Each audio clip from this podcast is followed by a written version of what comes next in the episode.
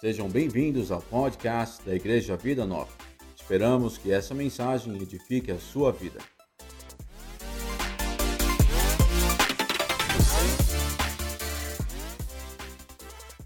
E hoje eu queria compartilhar algo com vocês. O pastor Luiz me pediu para que compartilhasse essa mensagem. Um texto que está lá no livro de Êxodo, se você quiser abrir. Eu não costumo usar PPT, então eu vou aqui com o meu estudinho e vocês vão acompanhando na medida que vocês quiserem abrir os textos. O texto é o livro de Êxodo, o capítulo é o 16. É só um versículo, o contexto fica por minha conta. Êxodo 16, o versículo é o 4. O texto diz assim: Então disse o Senhor a Moisés: Eis que vos farei chover pão dos céus, e o povo sairá e colherá cada dia a porção para cada dia, para que eu veja se anda em minha lei ou não. Aqui, Deus entrega aquilo que muitos de nós já conhecemos, o maná.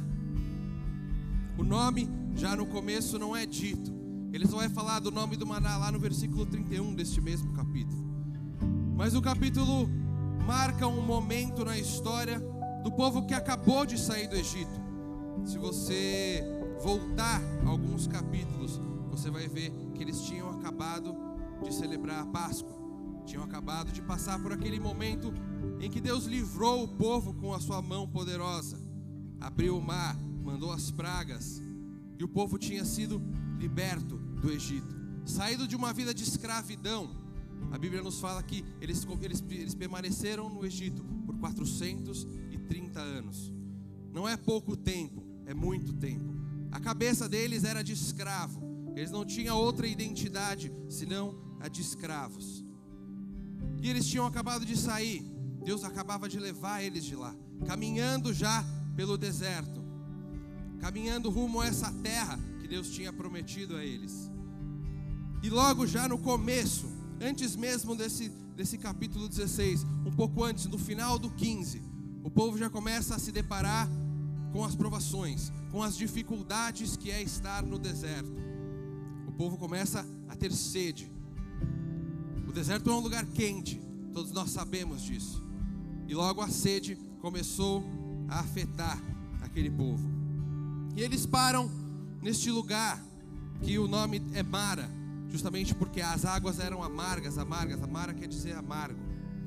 E eles estão lá naquela fonte de águas amargas e começam a falar: Estamos no deserto, o Senhor nos tirou no deserto para chegar até um lugar onde nós estamos com sede e agora vamos ter que tomar águas amargas que não é uma água potável, não temos como tomar essa água. E o povo começa a murmurar. Acabado de sair do Egito, tinham acabado de ver o livramento que Deus fez com eles.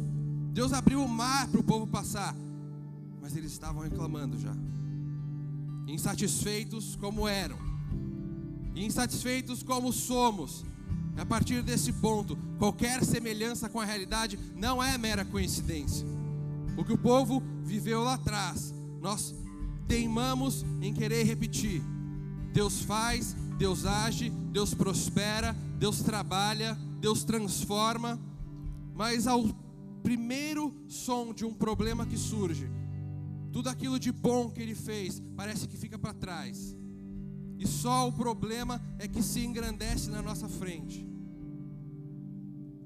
E a nós, ao invés de nos lembrarmos do Deus poderoso que estávamos falando até aqui, agora há pouco, que nós servimos, que tem poder para livrar, que tem poder para libertar, ao primeiro som de problema, somos levados à murmuração. E o povo começa a murmurar. Mas Deus, cheio de misericórdia que é, já antes mesmo de chegar ao momento do pão, ao momento do maná, mais de uma vez, de maneira milagrosa, simplesmente fala: olha, lança este graveto, o texto fala no capítulo 15, sobre essas águas, e elas se tornarão doces. E isso é feito. E o povo se sacia de beber. A sede é saciada. E eles continuam a jornada. eles passam a caminhar de novo naquele deserto. Mas agora, já sem sede, vem à tona logo a fome. E eles não conseguem suportar a fome. E veja que no versículo imediatamente anterior ao que lemos, eu vou lê-los para você. Eles dizem assim: E os filhos de Israel disseram-lhes: Quem dera que nós morrêssemos por mão do Senhor na terra do Egito. Quando estávamos sentados junto às panelas de carne, quando comíamos pão até fartar. Porque nos tende tirado para este deserto para matardes de fome a toda essa multidão. Um povo insatisfeito. Eu repito aqui, qualquer semelhança com a realidade não é mera coincidência. Nós somos um povo eternamente insatisfeitos, eternamente murmuradores. E essa é a realidade que Deus quer mudar em nós, como Ele quis mudar no povo naquele tempo. Porque Ele tinha acabado de saciar a sede deles, mas agora eles estavam com fome, e eles não podiam conceber andar com fome no deserto, a ponto de olhar para trás e falar: quem dera o Senhor nos tivesse matado na terra do Egito porque lá pelo menos nós tínhamos comida, morríamos de barriga cheia. Veja a que ponto chegou a cabeça daquele povo. Veja a que ponto 430 anos de escravidão construiu uma identidade dentro deles. E essa identidade que Deus começa a mudar, essa identidade que Deus quer trazer para o povo de Israel a partir do Êxodo para mostrar que não é só mais um povo, mas o povo. Que não era só mais aqueles que serviam a outros deuses. Não, agora você serve a um Deus, a um Deus verdadeiro, a um Deus fiel, a um Deus poderoso. E é o que ele fala no texto que lemos. Olha, mais uma vez a misericórdia dele se manifesta, porque ele fala: Eu vos farei chover pão dos céus. Mas ele coloca aqui: Para que eu veja se anda em minha lei ou não. Ele quer ver o povo obediente. Ele quer um povo que caminhe segundo os propósitos dele. E ele está comprometido a abençoar o povo que se compromete a fazê-lo. Já aqui, eu queria destacar o maná. Esta provisão diária de Deus na vida do povo. Era uma porção diária e suficiente se nós continuarmos a leitura do texto, nós veremos que Deus fala exatamente: olha, eu vou prover isso para vocês a cada dia. Vocês não precisam colher nem menos e nem mais, porque aquilo que vocês colherem mais, Ele estraga. Vocês só vão colher mais na sexta-feira, uma porção dobrada, e essa porção não vai se estragar, porque ela vai ser conservada para o sábado, o dia do descanso. E Ele ensina, dá o passo a passo para o povo. O capítulo 16 todo é nesse sentido. Até que lá no final do capítulo, ele vai dizer que os filhos de Israel comeram o maná por 40 anos. A provisão do Senhor de alimento, de comida, durou pelos 40 anos em que eles caminharam naquele deserto.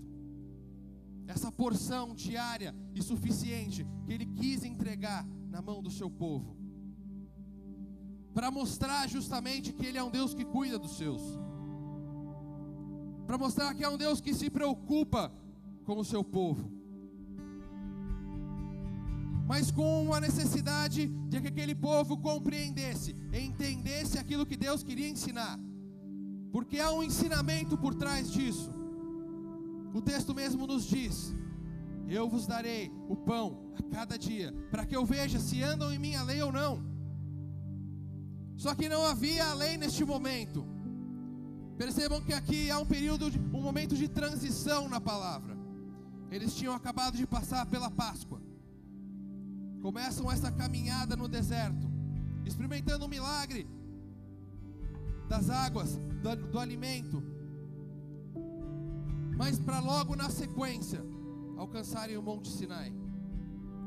Eles ainda não estavam no Monte Sinai, o lugar onde Deus deu a lei.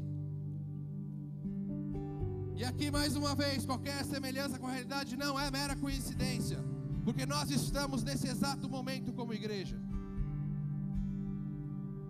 Acabamos de passar pela Páscoa, acabamos de celebrar a festa da Páscoa e estamos nos caminhando para a festa de Pentecostes. Ah, nesse momento de transição, algo que Deus quer falar com o seu povo, algo que Deus quer trazer à mente do seu povo, de que Ele é um Deus que trabalha com ordem, de que Ele é um Deus que tem mandamentos, de que Ele é um Deus que tem preparado um caminho para o seu povo, mas nesse caminho é necessário que eu e você estejamos firmes. E tenhamos a certeza, a convicção daquele que nos chamou. E esse período marca justamente essa transição. Deus vai entregar ao povo em Pentecostes mais para frente a lei, a essa lei que Ele queria que o povo respeitasse, observasse mas eles não tinham chegado lá ainda. E Deus, com o seu maná, com a sua porção diária e suficiente de provisão, começa a mostrar para o seu povo o cuidado que ele vai ter. Nem sempre o caminho que ele preparou é aquele que a gente vai gostar mais. O povo por mais que fosse escravo no deserto, certamente o caminho pelo deserto não era o mais agradável. E na nossa vida, às vezes, a gente se pergunta: será que esse é o melhor caminho? Estamos diante de um caminho, enfrentamos um problema, logo começamos a murmurar, logo começamos a nos questionar: por que esse caminho? Por que por aqui, Jesus? Mas era necessário passar pelo deserto. Era necessário enfrentar os problemas, as adversidades que o, que o deserto colocava diante deles. Para que eles pudessem experimentar, enfim, mais uma vez, da porção de Deus. E é justamente nessa porção diária e suficiente do maná que eu quero trazer para vocês a reflexão da graça e da misericórdia de Deus. Porque o maná não se limitou única e exclusivamente a um alimento e uma provisão diária. Ali no maná estava claro, estava presente a graça e a misericórdia de Deus para com o seu povo. O povo murmurava e Deus dava o maná. Um claro exemplo de misericórdia. O povo reclamando, mas Deus misericordioso que era, cheio de graça que é, fala: Não, está aqui, para vocês verem que eu sou Deus. Toma o maná. Ah, estamos com sede, Senhor. Eu sou um Deus misericordioso. Está aqui. Transforme águas amargas em águas doces. Mas para mostrar para vocês que não é algo tirado da minha cabeça, que o maná e a graça e a misericórdia se interligam de alguma forma além daquilo que eu estou falando, mas tem base bíblica. Há uma base nas Escrituras para mostrar que a misericórdia de Deus e a graça estavam presentes no maná.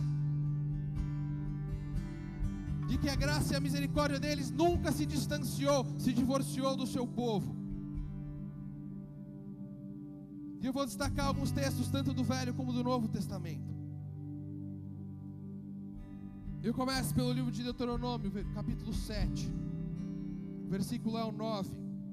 E o texto diz assim: Saberás, pois, que o Senhor teu Deus é Deus, o Deus fiel, que guarda o conserto e a misericórdia até mil gerações, aos que amam e guardam os seus mandamentos.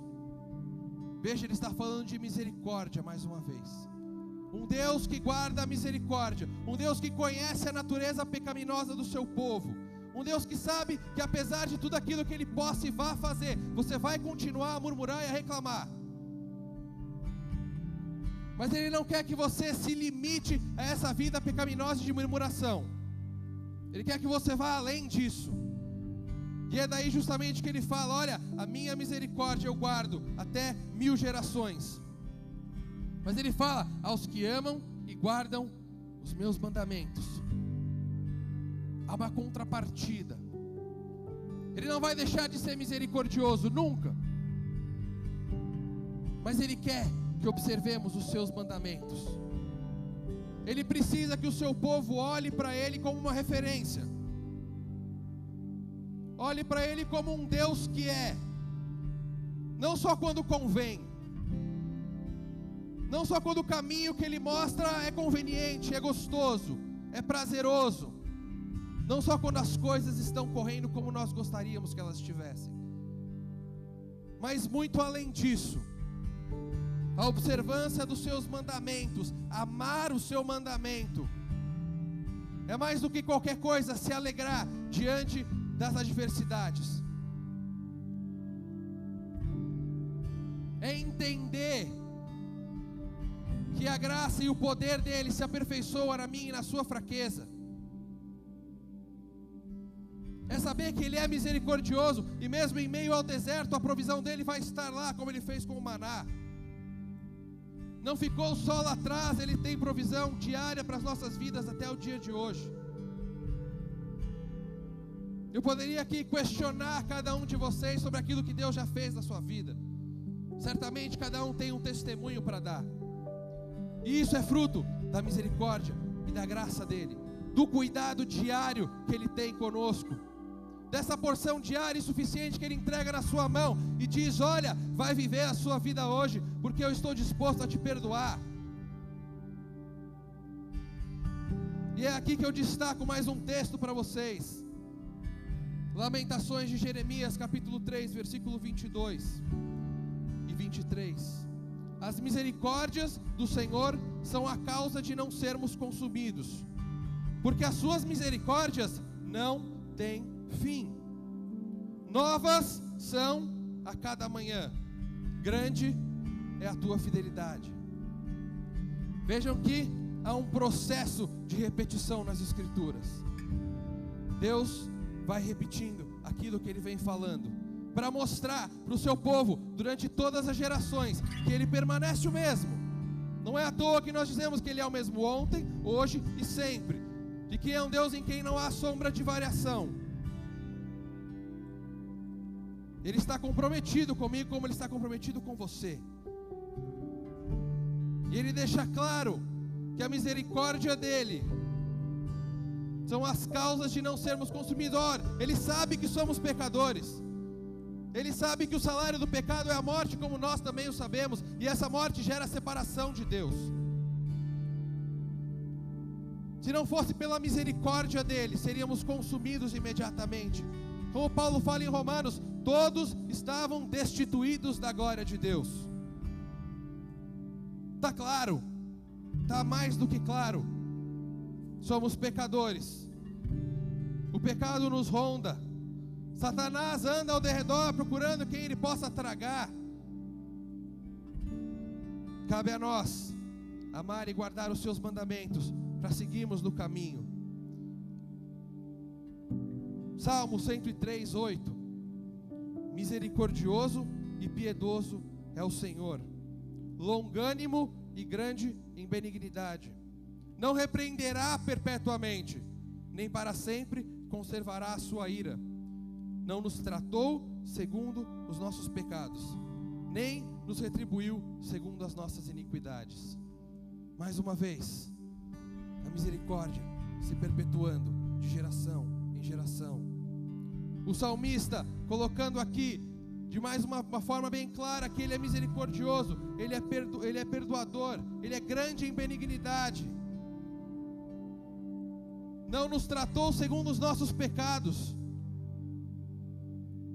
nem retribuiu segundo as nossas iniquidades.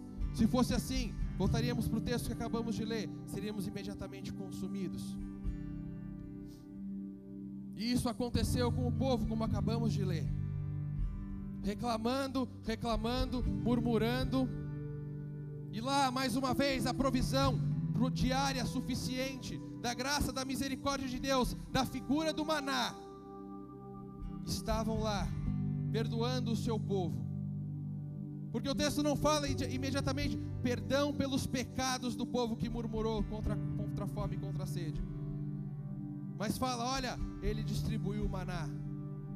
Ele mostrou a sua longanimidade, a sua fidelidade, a sua misericórdia, a sua graça, por meio e através do maná.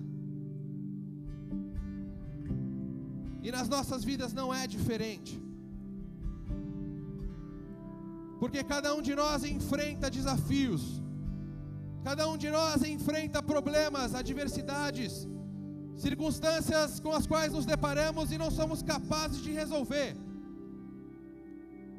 Um momento onde a força do homem já não tem condições de melhorar a sua própria situação. Só resta a ele olhar para o seu Senhor e Salvador, para o seu Criador, aquele que é o dono de tudo. Os Salmos fala do Senhor é a terra e a sua plenitude, o mundo e todos que nele habitam. Tudo é dele, tudo pertence a ele, ele tem o controle de tudo. Não há como fugirmos das suas mãos. Não cai um fio de cabelo sem que ele o saiba, diz a palavra. E porque mesmo sabedores disso, teimamos em olhar para o problema a despeito e apesar de tudo que ele fez nas nossas vidas.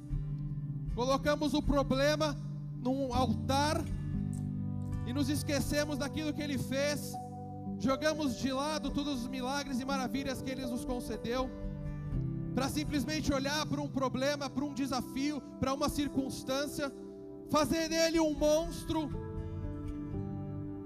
e reclamar com o seu Deus por aquele problema.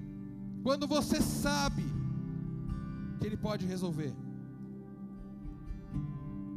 A graça e a misericórdia, como o maná, são uma porção diária e suficiente na minha e na sua vida. Ele entrega este maná, essa porção diária de graça e misericórdia para nós todos os dias. É isso que os textos estão falando aqui. Uma misericórdia que se renova que se repete, que quer nos alcançar diariamente. Mas isso não fica só no, no, no perspectiva do, do Velho Testamento. Lucas 1, 50. E a sua misericórdia é de geração em geração sobre os que o temem. Há uma continuação há uma repetição. Um Deus que não muda, Ele está comprometido em ensinar o seu povo, e o povo continua a ser cabeça dura, para falar o mínimo, porque aqui, já com Jesus, é necessário reafirmar que a sua misericórdia está presente. Não se limitou, não ficou só no Velho Testamento Apesar dos 400 anos de silêncio que pairou entre Malaquias e o início do Novo Testamento, a misericórdia dele sempre esteve lá presente. Mais um texto, Tito, capítulo 3, versículo 4. Mas, quando apareceu a benignidade e o amor de Deus, nosso Salvador, para com os homens, não pelas obras de justiça que houvéssemos feito, mas segundo a sua misericórdia, nos salvou pela lavagem da regeneração e da renovação do Espírito Santo, que abundantemente, abundantemente ele derramou sobre nós por Jesus Cristo, nosso Salvador, para que, sendo justificados pela sua graça, sejamos feitos herdeiros segundo a esperança da vida eterna. A graça e a misericórdia estão lá. E agora, com muito mais efeito nas nossas vidas, por, por intermédio do Espírito Santo. Fomos lavados, renovados, regenerados pelo Espírito, diz o texto. Mais uma vez deixa claro: olha, fomos alcançados pela Sua misericórdia, não há nada que eu e você pudéssemos ter feito, porque se dependêssemos de nós, não alcançaríamos tamanha misericórdia, tamanha graça. Mas pela Sua misericórdia, que se renova, que passa de geração em geração, fomos justificados por essa graça, que nos tornou filhos. Antes éramos servos, antes o povo era escravo, agora, pelo Seu amor, pela Sua misericórdia, pela Sua graça, pela Sua renovação no Espírito, pela regeneração do Espírito, fomos chamados e somos chamados filhos de Deus, herdeiros de Deus, co-herdeiros de Cristo, segundo a esperança da vida eterna que Ele nos chamou. Como o povo foi chamado lá atrás para encontrar uma terra prometida, nós, de igual forma, fomos chamados na esperança da vida eterna. A nossa terra prometida é, em última análise, a vida na glória com Ele. Alcançaremos sim uma vida, uma terra prometida, as bênçãos, tudo aquilo que Ele tem preparado para nós, certamente. Pela Sua misericórdia, pela Sua graça, aos que amam e guardam os Seus mandamentos, aos que temem ao Senhor, as bênçãos deles correriam atrás de nós, elas estão reservadas para cada um. Mas em última análise, a promessa que foi feita aponta para uma esperança de uma vida eterna. Essa é a identidade que ele quer criar. Essa é a identidade que ele queria criar com o povo lá atrás. Não é a terra prometida à nação de Israel que criaria naquele povo a identidade de filhos e servos do Deus Altíssimo. Mas sim, a sua lei, o seu mandamento, quando nos aproximamos de Pentecostes, é isso que temos que trazer à memória. Não é onde estamos, não é onde queremos estar que define quem somos diante de Deus. Mas já em Pentecostes, quando a lei é derramada, agora ela é escrita no meu e no seu coração, não mais em tábuas de pedra, para que guardássemos diariamente dentro de nós aqueles mandamentos que Ele mandou que seguíssemos. Para que, como diz a palavra, pudéssemos ser convencidos pelo Seu Espírito da justiça, do juízo e do pecado. Essa é a direção que o Espírito, que Deus nos empurra a seguir. A partir da Páscoa, nessa caminhada,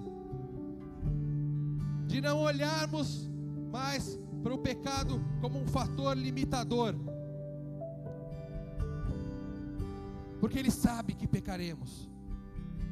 E é por isso que a sua graça e a sua misericórdia estão lá com uma porção diária suficiente para cada um. Mas para que agora, cientes, sabedores da ordem que Ele nos deu, dos mandamentos que Ele escreveu no meu e no seu coração, pudéssemos lembrar a cada dia quem é o nosso Deus, aquilo que Ele quer que façamos e possamos caminhar nesse deserto sem mais sermos murmuradores mas como filhos que confiam, que se deixam ser levados pelo Pai. Mansidão, aqueles que se deixam guiar. É isso que o pai faz com o filho. Quando ele está indo pelo caminho errado e eu faço isso, Miguel, vem cá, é por aqui, não é por lá, é por aqui. E vejam como eu disse, qualquer semelhança com a realidade não é mera coincidência, porque quando ele quer ir para lá e eu falo, vem por aqui, ah não, papai, nós somos assim com Deus. Ele nos mostrou o caminho.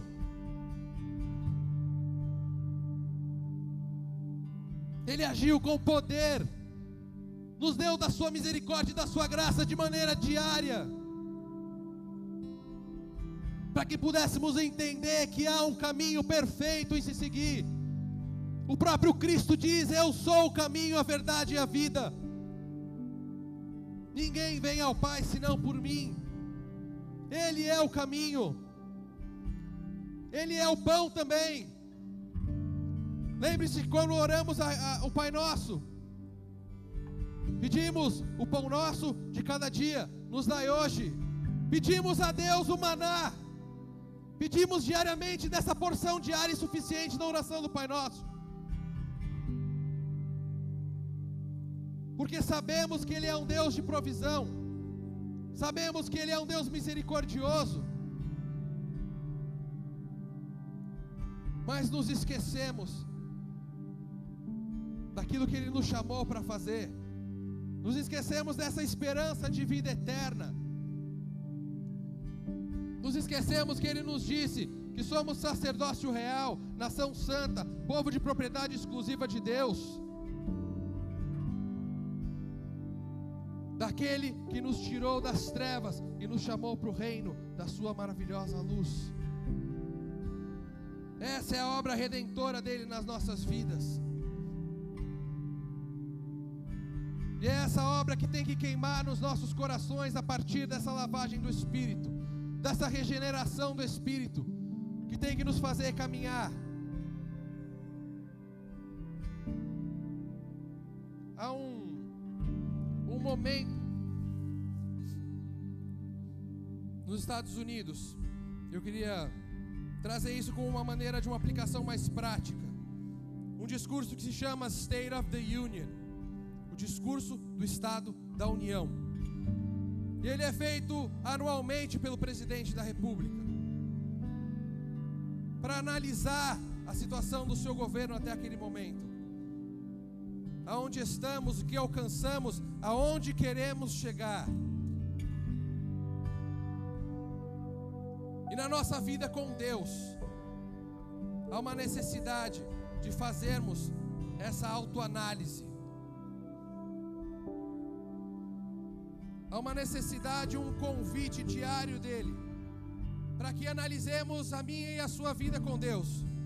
Como está a minha vida com Deus? Como está a sua vida com Deus? Nesse momento em que caminhamos rumo a Pentecostes, em que celebramos a descida do Espírito, em que celebramos a lei escrita nos nossos corações. Você e eu enfrentando o problema que você tem enfrentado, que tem se colocado na sua frente de maneira grandiosa e te feito murmurar, ao invés de lembrar da misericórdia e da graça dele, que tem te feito pensar que talvez você não vai chegar lá, mesmo sabendo que a porção dele é diária e suficiente para a sua vida. O convite nessa manhã é justamente para essa autoanálise da sua vida com Deus. Para que você chegue até a festa de Pentecostes certo de quem é Ele na sua vida, do que Ele fez e pode fazer por você, de que o seu pecado não é suficiente para te parar e te deixar rodando 40 anos no deserto, como foi com o povo. E ainda assim, o maná dele estava lá por 40 anos, como li no texto. Mas nós não podemos ficar parados ou rodando em círculos. Nós precisamos avançar. Nós precisamos alcançar aquilo que Ele tem preparado para nós individualmente, profissionalmente, como igreja, em todas as áreas da sua vida. E veja, como a graça e a misericórdia de Deus estão presentes em toda a Escritura. Lemos lá atrás no Êxodo com o exemplo do povo de Israel. Passamos aqui por diversos textos, tanto do Velho como do Novo Testamento, mostrando que a Sua misericórdia está lá, mostrando que fomos justificados pela Sua graça. E lá no final de todas as coisas, quando se encerra a revelação do texto bíblico, Apocalipse 22, no último versículo.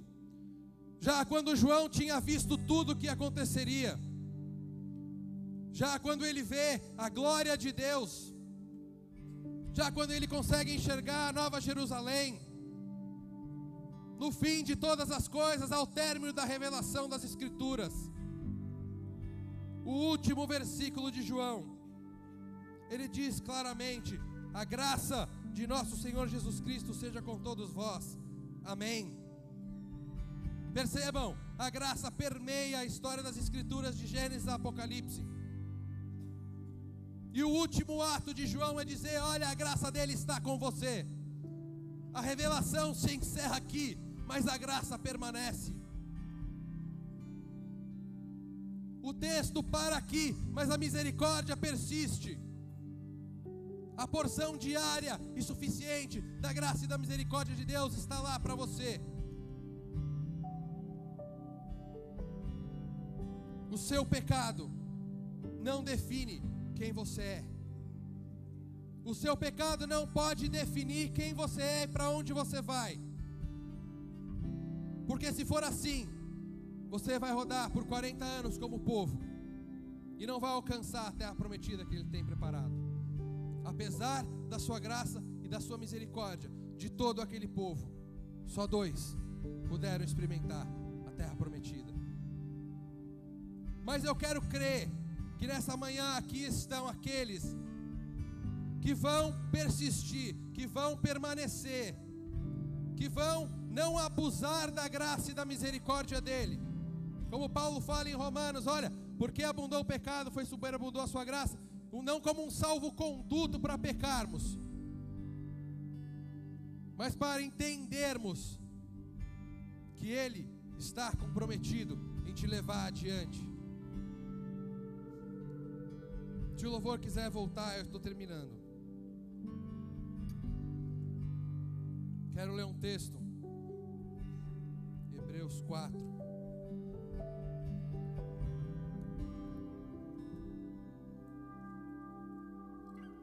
Hebreus 4.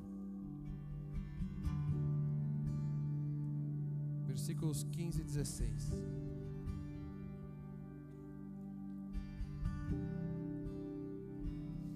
Versículo 15 diz assim: Porque não temos um sumo sacerdote que não possa compadecer-se das nossas fraquezas, porém um que, como nós, em tudo foi tentado, mas sem pecado. Veja, ele se compadece da sua fraqueza. Ele sabe que você é falho, ele sabe que você é homem. Nós, a criatura, ele, o Criador. Ele é o Deus poderoso, nós somos apenas criação sua. Do pó viemos, ao pó retornaremos, diz o texto da Bíblia. Mas ainda assim ele se compadece da minha e da sua fraqueza. E é nesse momento de fraqueza que o seu poder se aperfeiçoa, diz a Bíblia. E aí ele termina o texto, ele fala assim: Cheguemos, pois, com confiança ao trono da graça, para que possamos alcançar misericórdia e achar graça, a fim de sermos ajudados em tempo oportuno. Eu quero ler mais uma vez: Cheguemos, pois, com confiança ao trono da graça, para que possamos alcançar misericórdia e achar graça, a fim de sermos ajudados em tempo oportuno. Há um caminho para alcançar isso. Ele quer te ajudar, como o texto diz. No momento certo, a mão dele sempre estará lá. Não foi diferente com o texto que acabamos de ler. Com sede, torne águas amargas em águas doces. Com fome, está aqui o maná. Precisa sair do Egito, abre o mar e o povo passa. Mas é necessário se achegar a Ele. É necessário se colocar diante dele: Senhor, eu estou aqui. Eu sei que sou pecador. Não foi pelo meu pecado que eu fui salvo. Não foi por algo que eu tenha sido feito. Mas pela Sua misericórdia, pela Sua graça sem fim, que me alcançou, que me alcança todos os dias. É reconhecer sim que você é pecador, mas ter a certeza e a convicção de que não é pelo seu pecado que Ele permite que você avance, é pela misericórdia e pela graça dEle que estão presentes como maná, como uma porção diária suficiente na sua vida. É com esse espírito, é com essa convicção que eu te convido nessa manhã a se achegar a esse trono de confiança, ao trono da graça, a se colocar com confiança na presença dEle e saber que Ele está disposto a te perdoar, que Ele está disposto a te justificar mais uma vez não deixe que o seu pecado, não deixe que a sua murmuração diante do seu problema te limite ou te impeça de alcançar as promessas dele. Nessa manhã, mais uma vez, a graça e a misericórdia dele estão sendo entregues na sua mão como uma porção diária suficiente. Para que você lembre quem você é diante de Deus não pelo seu pecado, mas por aquele que te chamou, para aquele que te tirou das trevas para o reino da sua maravilhosa luz, para aquele que te chamou de nação santa, sacerdócio real, povo de propriedade exclusiva de Deus. Você é filho de Deus, e o pecado não pode te limitar. Então, enquanto o louvor ministra, eu quero te convidar a fazer essa autoanálise. E se você quer com confiança se achegar ao trono da graça dele. Eu te convido a ficar de pé, a se colocar diante de Deus da maneira que você preferir.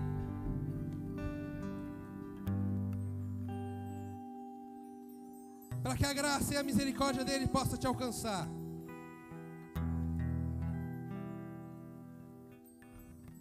Eu quero orar por você. Pai, nós queremos te engrandecer, Senhor, nessa manhã, Deus. Porque a tua misericórdia e a tua graça estão presentes diária e suficientemente nas nossas vidas, Senhor. Porque nós podemos experimentar da tua provisão diária. Deus, que nessa manhã, Senhor, possamos sair daqui de maneira diferente como entramos que a murmuração que havia ao entrarmos pelas portas, Senhor, possam dar lugar a, a, gritos de graça, de gratidão, de louvor, que possamos nos lembrar que a Sua misericórdia é suficiente para nós, de que ela se renova a cada manhã, de que o Senhor está lá para nós, Senhor, que o nosso pecado não nos define mais, que o nosso pecado não nos impede mais de alcançar as Suas promessas.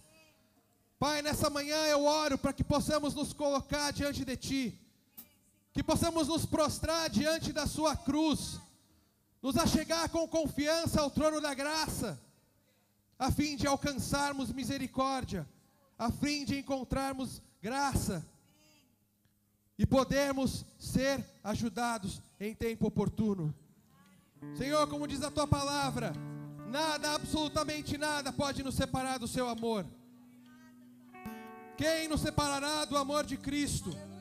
A tribulação, ou a angústia, ou a perseguição, ou a fome, ou a nudez, ou o perigo, ou a espada, como está escrito: por amor de ti, somos entregues à morte todos os dias. Fomos reputados como ovelhas para o matadouro. Mas olha só, em todas essas coisas, somos mais do que vencedores por aquele que nos amou. Porque estou certo de que nem a morte, nem a vida, nem os anjos, nem os principados, nem as potestades, nem o presente, nem o porvir, nem a altura, nem a profundidade, nem alguma outra criatura nos poderá separar do amor de Deus que está em Cristo Jesus, nosso Senhor. Aleluia.